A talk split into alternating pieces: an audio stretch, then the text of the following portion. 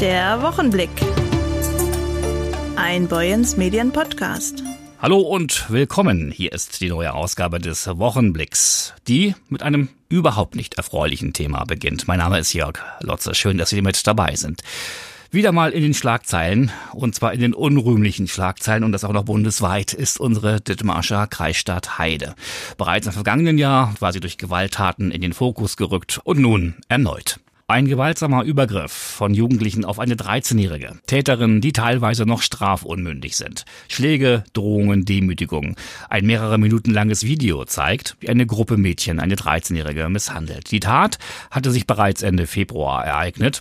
Aber erst nachdem Boyens Medien am vergangenen Freitag darüber berichtete, drang sie in die breite Öffentlichkeit. Das Video kursierte zuerst in WhatsApp-Gruppen, landete später bei TikTok, Twitter und Co. und ist mittlerweile leider an vielen Stellen im Internet aufgetaucht. Wir haben dazu gesprochen mit Frank Mattisen, dem Leiter der Polizeidirektion Itzehoe.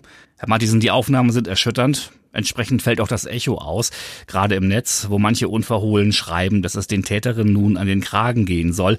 Immerhin hätten sie ja jedes Recht auf Schutz verwehrt, heißt es. Eine der mutmaßlichen Täterinnen hat erklärt, nun selbst Ziel von Bedrohungen zu sein. Wie geht dann die Polizei aktuell mit dem Thema um? Ja, Sie haben recht. Seit der Presseberichterstattung, insbesondere am Montag, ist das Thema sehr hochgekocht und äh, das führt natürlich auch dazu, dass dieses Video vom Tatgeschehen vielfältigst im, im Netz verbreitet wurde. Und äh, da kann man jetzt feststellen, dass das eine relativ aufgeheizte Atmosphäre ist. Da müssen wir ein bisschen aufpassen, dass wir die Kirche im Dorf lassen. Und äh, es ist ausdrücklich auch völlig klar, da hat keiner das Recht, irgendwelche Maßnahmen ähm, selber zu treffen. Hier handelt die Polizei, also der Staat. Mit Blick darauf, dass auch hier, wie schon im Fall der getöteten Luise, strafunmündige Kinder offenbar zu Tätern wurden, macht sich Unmut und auch Unverständnis breit, dass eben jene Kinder strafrechtlich nicht zur Rechenschaft gezogen werden können. Kommen Täter unter 14 tatsächlich ungeschoren davon, Herr Matthiesen? Und wie weit her ist es mit dem Satz, Eltern haften für ihre Kinder? Ja, eine Frage, die auf vielfältige Antworten hinzielt. Fangen wir mal mit den Eltern an.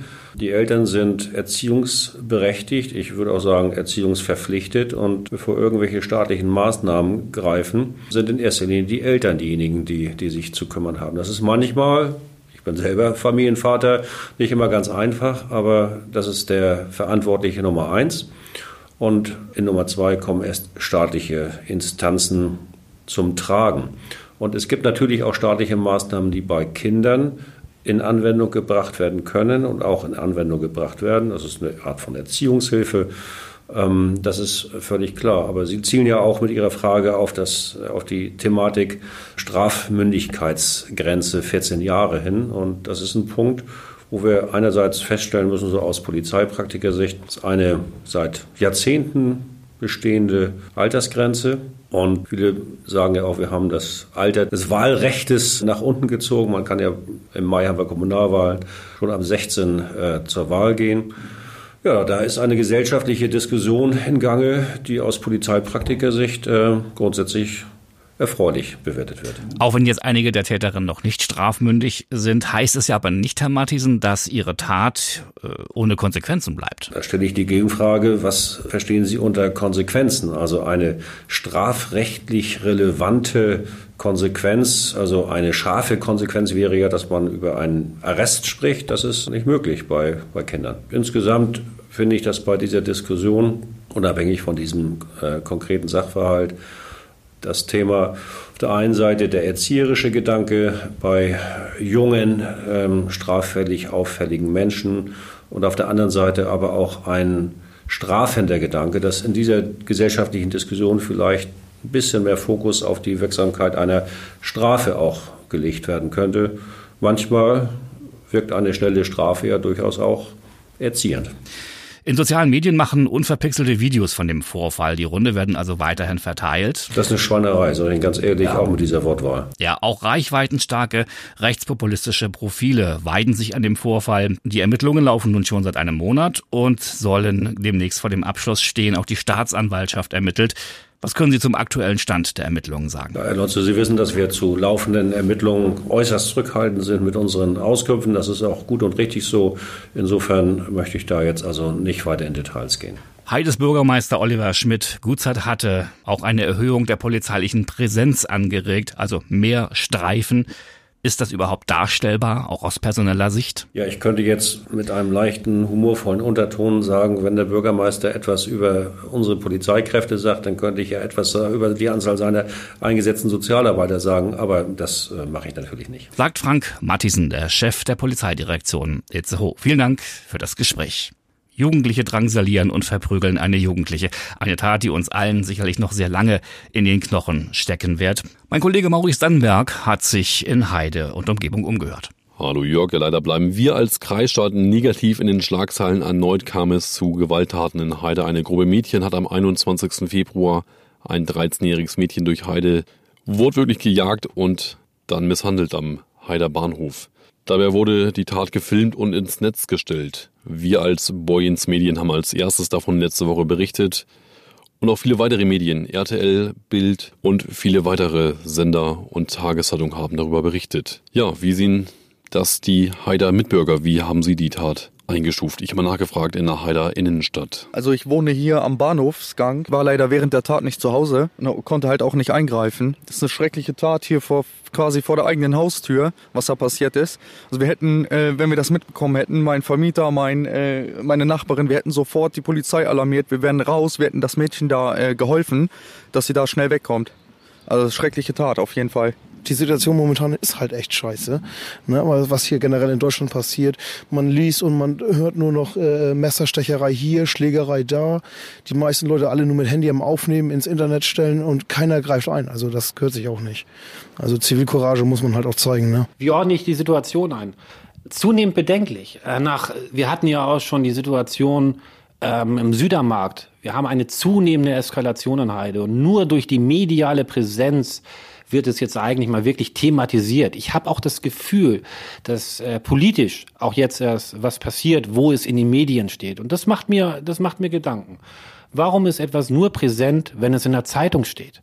Das wäre so das, was ich politisch hinterfragen würde, ohne die genauen Hintergründe alle zu kennen. Die Gesellschaft ist hier gefragt, wir alle sind gefragt, nicht nur die Politik, die Aufklärung, das Wissen fehlt, Erziehung, die Eltern, äh, die Schule, alle Nachbarn, wir sind alle angesprochen, etwas zu tun. Und ich würde mir wünschen, dass wir dieses Thema, dass wir es auch dann langfristig hier in Heide gemeinsam in unserer Gemeinschaft in Angriff nehmen. Das waren nur drei Heider Bürger mit Stimmen zum aktuellen Mobbingfall einer 13-Jährigen in Heide. Und auch die beiden möchten ein Zeichen gegen Mobbing setzen. Hallo, ich bin Jörg, Jörg Zidek. Ich komme aus Windbergen und bin derzeit der Admin der Bikergruppe Bike SH im Facebook. Johanna Sternberg. Ihr beide habt morgen was ganz Besonderes am Sonnabend geplant. Was genau und wo genau? Am Samstag wollen wir eine Mahnwache abhalten in Heide. Es sind doch viele Dinge vorgefallen in den letzten Monaten um Jugendliche zwischeneinander oder auch gegen Jugendliche, wo Gewalt im Spiel war, wo Hass im Spiel war. Und dagegen wollen wir als Motorradfahrergemeinschaft, dagegen wollen wir Zeichen setzen, Flagge zeigen und geschlossen in einem friedlichen Kontext auftreten. Zuerst wollen wir uns alle treffen um 11 Uhr am äh, Südermarkt in Heide ist natürlich auch leider ein ziemlich geschichtsträchtiger Platz in dem Zusammenhang. Wir werden dort äh, kurze Worte finden, die Johanna, meine Bikerfreundin und ich. Und ähm, wir hoffen auch, dass der Bürgermeister von Heide seine Zusage hält und entsprechend noch ein paar Grußworte der Stadt Heide ausrichtet. Ja, dann werden wir nach einer Stunde dort vor Ort, die durchweg still und friedlich für alle stattfinden soll und ruhig und nicht noch weiter die Gemüter anheizen soll, werden wir uns dann trennen. Jörg, wie hast du darauf reagiert, als du das erste Mal davon erfahren hast, von den Vorkommnissen in Heide? Ja, grundsätzlich ist Johanna erstmal auf mich zugekommen und hat gesagt, Mensch Jörg, hast du schon gesehen? Dann habe ich äh, ein bisschen recherchiert, geguckt und die Videos sind ja auch verfügbar. Ich war schockiert, ich war erschrocken, zu welcher, zu welchen Hasstiraden, zu welchem Mobbing Auswüchsen Jugendliche, fast noch Kinder in dem Alter fähig sind und in welcher Brutalität die dort gegeneinander vorgehen und dieses Mädchen dort, ja, drangsalieren, hat man früher gesagt. Ich weiß nicht, ob dieser uncoole alte Begriff immer noch so äh, gültig ist, aber sie wurde drangsaliert und traktiert. Das kann so in der Form nicht stattfinden in unserer Gesellschaft. Johanna, du bist jeden Tag selbst damit beschäftigt. Du bist jeden Tag selbst mit Jugendlichen und Kindern am Arbeiten. Was genau machst du? Ja, ich selber bin äh, Schulbegleitung und ähm, arbeite halt in dem Brennpunkt. Ich arbeite mit in, also Inklusionskindern zusammen, ähm, die halt meine Hilfe benötigen im Alltag und ähm, daher weiß ich halt einfach auch, wie aggressiv Kinder werden können oder ja, wie so die Alltagssituationen zu Hause sein können, wie Kinder ticken, wie die austicken. Das erlebe ich jeden Tag in der Schule. Und ähm, ich finde einfach unheimlich wichtig, dass wir gerade jetzt Aufklärung machen für Eltern und ähm, dass halt auch die die Ämter, dass alle irgendwie hellhörig mittlerweile werden, ne? Dass man dass man dieses Thema einfach äh, wirklich mehr angeht. Auch bei dir die Frage, Johanna, wie hast du von den Geschehnissen erfahren und es selbst aufgenommen? Ich habe geweint. Also mir tat dieses Mädchen unheimlich doll leid. Also ich, ich wusste gar nicht mehr, was ich machen sollte. Ich habe mir vorgestellt, ich habe selber vier Kinder. Ich habe mir vorgestellt, wie, wie um Gottes Willen, wie muss man sich bloß äh, fühlen? Wie muss das Kind sich fühlen? Und ähm, ich war ich war wie betäubt, muss ich ehrlich sagen. Also es war für mich so schrecklich zu sehen, äh, auch wie in einer was für einer Kriminalität diese Kinder vorgegangen sind. Also das war unglaublich. Wirklich. Vielleicht magst du kurz mit eigenen Worten erklären, warum entstehen so schnell und so stark Konflikte bei Jugendlichen und Kindern? Ja, die Kinder haben heutzutage, muss ich ehrlich sagen, ein, ein sehr, sehr minimales, ähm, ja, wie soll man das sagen? Also die, die sind nicht mehr feinfühlig oder wie soll man, die haben auch keine, keine Geduldsspanne mehr. Also die knallen sofort aus der Haut, die sind sofort auf 180, sie haben auch keine Achtsamkeit mehr gegeneinander. Also wenn der eine was sagt, äh, wie, wie, dann fühlt sich der andere sofort angegriffen, obwohl er genauso ist. Also das ist äh, zurzeit und auch der Respekt untereinander. Ich respektiere dich, ich sehe dich, ich, ich weiß, wie du dich fühlst. Empathie, die ist so minimal. Also das ist äh, erschreckend mitzusehen heutzutage, ja. Was ist der richtige Schritt für Eltern und wie kann man seine Kinder am besten schützen? In erster Linie ist es so, ähm, zu kontrollieren halt auch, in welchen Medien sich die Kinder bewegen. Also ein ganz großer Punkt ist natürlich auch TikTok, muss man ganz ehrlich sagen. Die Kinder sind sind heutzutage nur noch am Handy. In den Pausen sind sie am Handy, sie machen keine Spiele mehr. Ähm, sie sind eigentlich nur noch am PC, sie sind nicht mehr draußen. Ähm, die Interaktion untereinander, Eltern, ich nehme die Eltern auch oftmals zwar in einer schnelllebigen Zeit. Also die Eltern sind auch viel nur noch am Handy, sie beschäftigen mit den Kindern nicht mehr. Also ich finde tatsächlich, aber das ist nur mein persönliches Empfinden, ähm, man sollte sich viel, viel mehr mit den Kindern auseinandersetzen. Viel mehr reden, aufklären, sagen, dass es nicht in Ordnung ist. Und gerade jetzt in diesem Fall von diesem 13-jährigen Mädchen, Eltern, dass man sich mit den Kindern zusammensetzt und darüber redet. Wie geht man eigentlich miteinander um? Wie schenkt man sich gegenseitig Respekt? Wie möchtest du reagieren oder wie möchtest du, wie würdest, hättest du dir gewünscht, dass diese Sache da ähm, auseinandergeht? Und was hättest du vielleicht tun können? Also das ist ganz, ganz wichtig, ne? dass man redet, dass man wirklich redet und ähm, aufeinander eingeht. Ja. Respekt fängt ja schon damit an, ähm, die andere, die Meinung des anderen zu akzeptieren, obwohl du vielleicht eine ganz andere Meinung hast. Aber sich in dem Moment zurückzunehmen und zu sagen, okay, ich akzeptiere deine Meinung, aber ich habe eine andere. Das heißt aber ja nicht, dass man sich deswegen gleich auf die Fresse hauen muss, um es mal ganz doof zu sagen. Vielen Dank an Johanna und Jörg von der Bikervereinigung Bike hart, die am morgigen Sonnabend eine Mahnwache auf dem Südermarkt in Heide halten. Das Ganze von 11 bis 12 Uhr. Und am Sonntag dann eine Kundgebung, die geplant ist auf dem Marktplatz mit Anti-Aggressionstrainer Carsten Stahl. Das Ganze von 14 bis 16 Uhr veranstaltet von Bibi Sports und Carsten Stahl. Demokratie für die Ohren, titelte unsere Redakteurin Dana Müller dieser Tage auf der Meldauf-Seite. Ein Podcast-Projekt initiiert vom offenen Kanal Westküste, das Dithmarscher Schülerinnen und Schüler anlässlich der bevorstehenden Kommunalwahl am 14. Mai mit dem Thema Demokratie befassen soll. Und am Ende des Tages sollen sie einen Podcast produziert haben. Wie das geht, das zeigen ihnen erfahrene Podcaster direkt in der Schule. Mit dabei ist beispielsweise die Podcast AG des Werner Heisenberg Gymnasiums unter Leitung ihrer Lehrerin Marina Reese, aber auch Lehrer Dominik Johenken von der Meldorfer Gelehrtenschule mit einigen seiner Schüler und auch die Gemeinschaftsschule Meldorf, wo wir in der ausklingenden Woche Mäuschen spielen durften. Virginia Schäfer, Niklas Mohr und Alina Becker haben bereits einen Podcast eingesprochen. Sie haben sich für ein Thema entschieden, das auf den ersten Blick stutzen lässt, denn es geht um das Konzentrationslager Neuengamme, das zu seiner Zeit das größte in Nordwestdeutschland war. Die Schüler haben vor einigen Tagen Neuengamme besucht und schildern in ihrem Podcast ihre persönlichen Erfahrungen.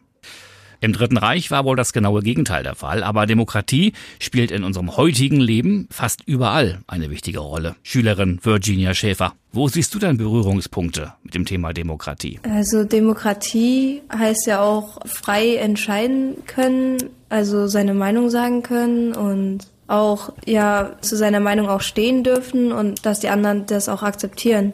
Ja, ist schon manchmal schwierig. Es gibt halt Menschen, die sind nicht der Meinung und dann ja, entweder sie sagen es dann halt oder sie zeigen es dann, was manchmal auch nicht so schön ist, aber. Also beispielsweise auch tolerant zu sein, wenn andere Menschen anders denken oder andere Meinungen haben. Mir fällt jetzt gerade zum Beispiel spontan ein, dass transsexuelle Menschen auch oft beleidigt oder zusammengeschlagen werden. Oder weiß nicht, wenn jetzt einer sagt, ich wähle die und der andere sagt, hey, die kannst du nicht wählen und dann werden die gleich beleidigt, wie kommst du drauf? Ich weiß nicht, es gibt viele, viele Dinge im Alltag so. Um an der Wahl teilzunehmen, ist Niklas Mohr noch zwei Jahre zu jung, aber er ist durchaus interessiert am Thema Lokalpolitik und Kommunalwahl. Dass man den wählen kann, den man selber für richtig hält und ja, das andere dann ihr Dinge machen einfach. Jeder macht seins. Wie ist das denn in euren Familien, Virginia? Sprecht ihr dort auch über Politik, über Demokratie? Ja, mein Bruder redet oft über Politik. Wen interessiert das halt? Und auch zu Hause ab und zu von meinen Eltern. Wenn jetzt irgendwas gerade so neu ist, gerade gewählt wurde oder so, dann reden wir schon drüber. Andreas Kubala, Chef des offenen Kanals Westküste. Was steckt denn dahinter, hinter diesem Projekt? Demokratie, was geht, ist ein Podcast-Projekt von Jugendlichen für Jugendliche beziehungsweise für Erstwählerinnen. Wir wollen zusammen mit interessierten jungen Menschen erarbeiten, wie man einen Podcast gestaltet zum Thema Demokratie im weitesten Sinne und Kommunalwahl im engeren Sinne, denn anders ist die Kommunalwahl am 14. Mai. Wir zeigen den Interessierten in viermal 90 Minuten, wie man einen Podcast erstellt und hochlädt, wie man geschickte Fragen formuliert, um mit Kommunalpolitikerinnen ins Gespräch zu kommen, um Umfragen zu machen unter Gleichaltrigen oder auf der Straße zum Thema Wahlbeteiligung, politisches Engagement, aber auch Mitbestimmung, zum Beispiel in der Schülerschaft. Bei diesem Projekt bleiben die jungen Macher aber nicht zwingend in ihrer Schule, sondern gehen auch auf Tour mit dem Mikrofon. Ziel ist es, Gesprächspartner aus der Kommunalpolitik zu interviewen und herauszufinden, wie Kommunalpolitik funktioniert. Dazu werden aktuelle Fragen beispielsweise zu den Themenkomplexen Demokratie, Teilhabe, Umwelt, Flüchtlinge und Zukunftschancen in der Region aufgegriffen. Außerdem beschäftigen sich die Teilnehmenden mit ehrenamtlichen Engagement. Sie lernen also auf diese Art die Kommunalpolitik als ein weites Feld von Beteiligungsmöglichkeiten kennen und finden einen eigenen Zugang zum Verständnis für Demokratie, die demokratische Bildung und den gesellschaftlichen Zusammenhalt. Und es wird nicht nur etwas produziert, sondern das geht dann auch in die Welt, oder, Andreas Kubala? Die entstehenden Beiträge werden auf den gängigen Podcast-Kanälen und im Programm des offenen Kanals veröffentlicht und wir versuchen, das möglichst produktorientiert zu machen, damit einfach die Motivation der Jugendlichen dabei ist, denn sie lernen ja nicht nur für dieses Projekt, sondern ich sag mal fürs Leben, denn Podcasts sind ja im Moment angesagt. Durch die Pandemie haben wir erfahren, dass die Menschen wieder gerne anderen Menschen zuhören und dadurch ist ein Podcast-Boom Boom entstanden. Und vielleicht hat der ein oder andere Jugendliche eben Lust, auch nach dem Projekt einen eigenen Podcast zu gestalten. Wer die Hochzeit bestellt hat, das wissen wir also nun, der offene Kanal. Aber wer Andreas Kubala hilft bei der Bezahlung? Gefördert wird das Projekt vom Bundesministerium für Familie, Senioren, Frauen und Jugend im Rahmen des Bundesprogramms Demokratie leben. Und wir machen das Ganze in Kooperation mit der Partnerschaft für Demokratie Dithmarschen. Falls jetzt Lehrer und Schulen auf den Geschmack gekommen sind, noch ist Platz in diesem Projekt. Wir suchen immer noch Jugendliche, vor allem im Bereich Dithmarschen Süd, also aus dem Bereich Mahn und Brunsbüttel, die Lust haben mitzumachen. Das Ganze, wie gesagt, bis zur Kommunalwahl. Das heißt, im April und Mai klotzen wir noch einmal richtig ran und wollen noch mindestens zwei Workshops in der Region durchführen. Wer Interesse hat, meldet sich am besten bei info.okwestküste.de oder ruft einfach an unter 0481 33 33. Podcasts wurden seit Beginn der Pandemie immer beliebter und sind es auch weiterhin. Und auch wir von Boyens Medien sind ja kräftig am Podcasten. Zum Beispiel mit diesem hier, dem Wochenblick. Jeden Freitag neu.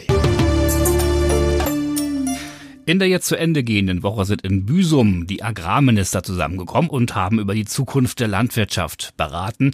Bei Dithmarscher Bauern ist die Stimmung insgesamt eher schlecht. Sie fühlen sich nicht genügend gewertschätzt.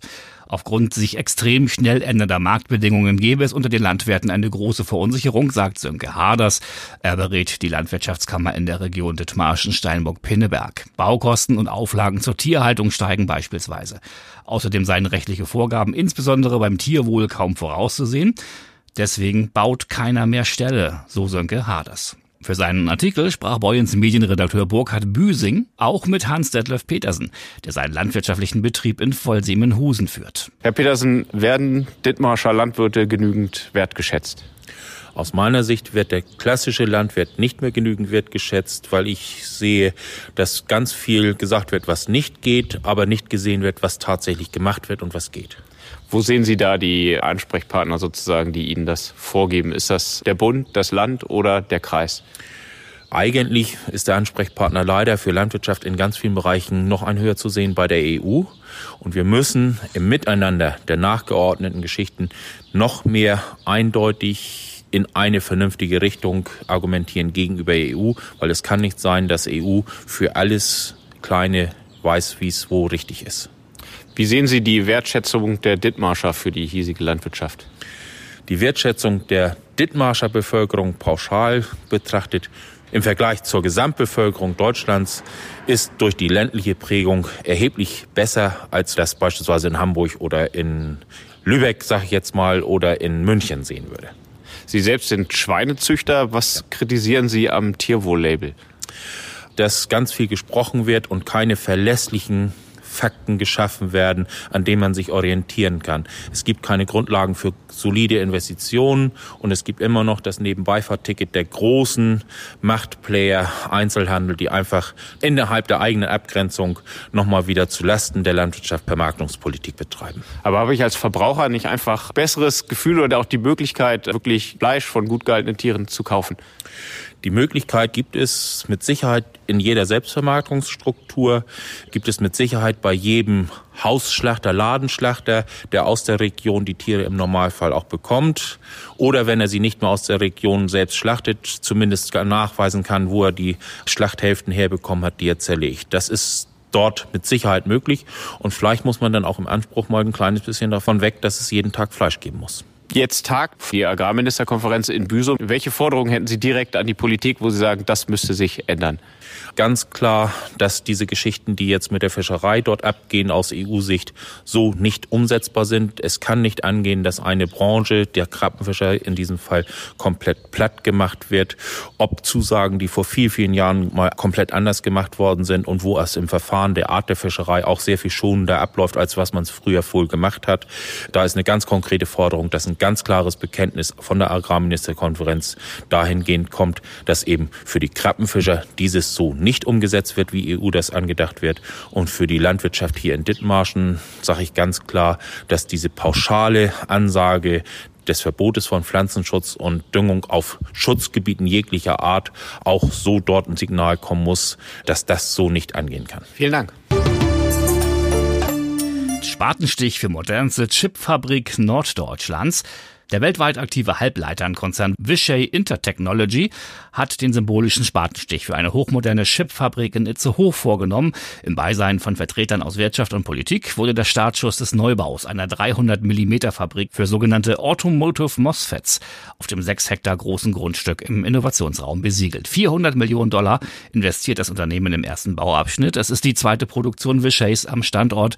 Ab Ende 2025 soll die Herstellung dann in Betrieb genommen werden. Der neue Standort wird die Produktionskapazitäten der Vishay Siliconics Itzehoe GmbH fast verdoppeln. 150 neue Mitarbeiterinnen und Mitarbeiter für unterschiedliche Qualifikationen werden im Zuge der Expansion benötigt und bereits gesucht. Boyens Medienredakteur Stefan Schmid war bei der Grundsteinlegung dabei und sprach mit Live Henningsen, dem Geschäftsführer der Vishay Siliconics Itzehoe GmbH. Herr Henningsen, welche Bedeutung hat der Standort Itzehoe für den Vishay-Konzern?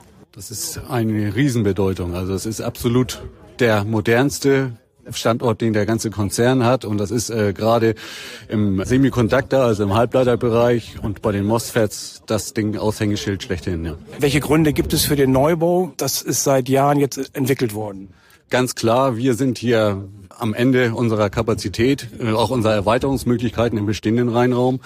Und wir sind der Automobilzulieferer schlechthin im Konzern. Und aus dem Grund mussten wir hier weiterkommen. Wir sind auch von vielen Kunden eigentlich mehr oder weniger gebeten worden, hier in Deutschland zu produzieren. Und das haben wir natürlich gemacht.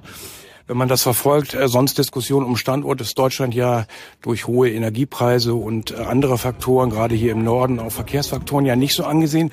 Wie kann man das bewerten, dass ähm, ein Konzern wie Wischer hier investiert? Ja, auf jeden Fall eine Zusage zum Norden und auch eine Zusage eben hier an Deutschland. Also es ist eben so klar, die Energiepreise lassen uns auch nicht unberührt. Nichtsdestotrotz sind wir in der Lage, auch mit erhöhten Energiepreisen klarzukommen. Und wie eben schon gesagt, also es ist absolut die Expertise, die es hier im Standort gibt und die man nicht einfach irgendwo in der Welt aus dem Boden stampfen kann. Und deswegen geht es eben ganz klar hier nach Itzehoe. Und vielleicht letzte Frage eher technisch. Was macht die Chips von Wischei so hochwertig und auch qualitativ so führend? Bei einigen Technologien sind wir tatsächlich best in class. Äh, bei vielen anderen sind wir auch weit mit vorne. Wir sind vielleicht nicht viel besser als alle anderen, aber wir sind weit vorne mit dabei. Ja. Und eingesetzt vor allen Dingen in der Automobilindustrie? Die Chips, die wir hier nicht so hoch machen, die werden zu 90 Prozent in der Automobilindustrie eingesetzt. Für Assistenzsysteme, Sicherheitssysteme, Motorsteuerung, eigentlich alles, was es im Auto gibt. Vielen Dank, Herr Nexen. Zeichen gegen Rassismus. Das Motto der Internationalen Wochen gegen Rassismus, die am Montag eingeläutet wurden, lautet Misch dich ein. Das erklärte Ziel der 2014 gegründeten Stiftung gegen Rassismus ist die Überwindung von rassistischer Diskriminierung in Deutschland. Seit 2016 organisiert und koordiniert sie auch die Internationalen Wochen gegen Rassismus. In Dithmarschen gibt es ebenfalls Akteure, die nicht wegsehen, sondern für ein Miteinander werben. Um Respekt und Verständnis geht es auch dem Arbeitskreis Demokratie in Heide, den es seit drei Jahren gibt. Unsere Redakteurin Ingrid Hese sprach mit Mitbegründer Ernst Schneeberg. Herr Schneeberg, wie wichtig sind für Sie die internationalen Wochen gegen Rassismus? Sie sind sehr wichtig für mich. Einmal, weil wir in der Flüchtlingsarbeit sind, wo das Thema immer eine Rolle spielt. Und zum Zweiten, weil das äh, tägliches Geschäft ist fast. Versteckt oder offen oder überall kommt es vor. Und das wird ein Dauerthema bleiben. Insbesondere ein Dauerthema in der Demokratie weil wir uns da jeden Tag drum kümmern müssen. Und diese Vielfalt, die dahinter steckt, die ich so als Gewinn sehe, dass die immer wieder überdeckt wird von äh, anderen Geschichten, von Vorurteilen oder negativen Verhalten. Und was ist denn zum Beispiel in Dithmarschen noch zu tun? Aus der Überlieferung, weil Dithmarschen ein zurückgezogenes Ländchen so ist, so habe ich es kennengelernt, weil ich nicht Dithmarschen gebürtig bin. Für mich war das alles Neuland, als ich hierher kam. Und das spürt man auch ein bisschen bei den Menschen.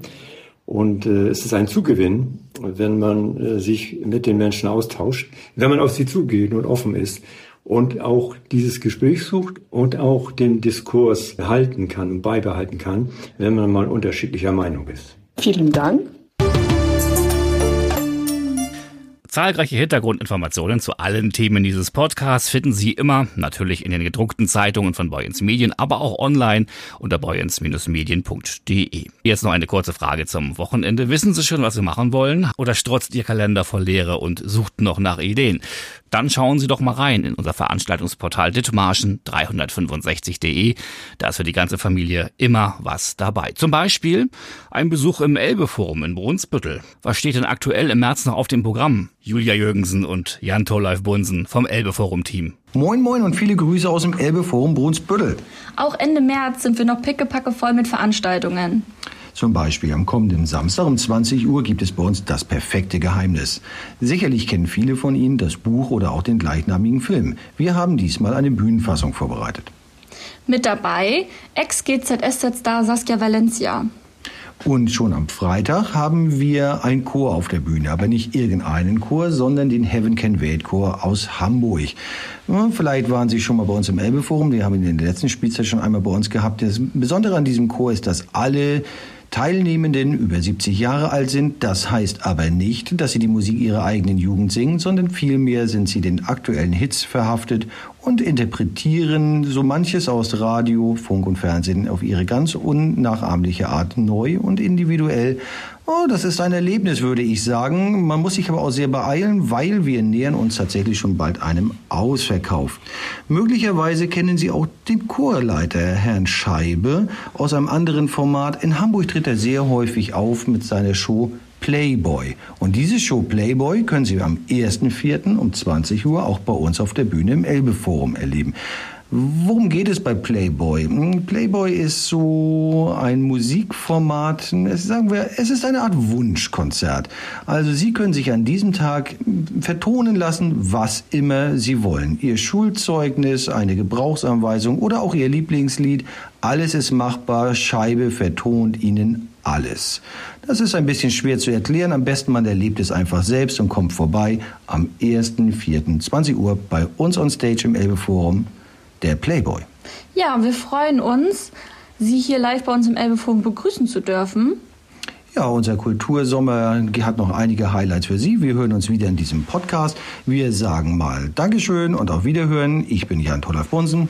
Und mein Name ist Julia Jürgensen. Wir sehen uns im Elbeforum. Egal, was Sie auch machen, machen Sie es gut. Wir wünschen Ihnen ein schönes Wochenende. Die Redaktion für diesen Beitrag heute hatten Ingrid Hese, Dana Müller, Maurice Dannenberg, Stefan Schmid, Burkhard Büsing und meine Wenigkeit. Ich bin Jörg Lotze. Genau der würde sich freuen, wenn es Ihnen gefallen hat und wir uns nächste Woche an dieser Stelle wieder hören. Tschüss. Der Wochenblick. Ein Boyens Medien Podcast.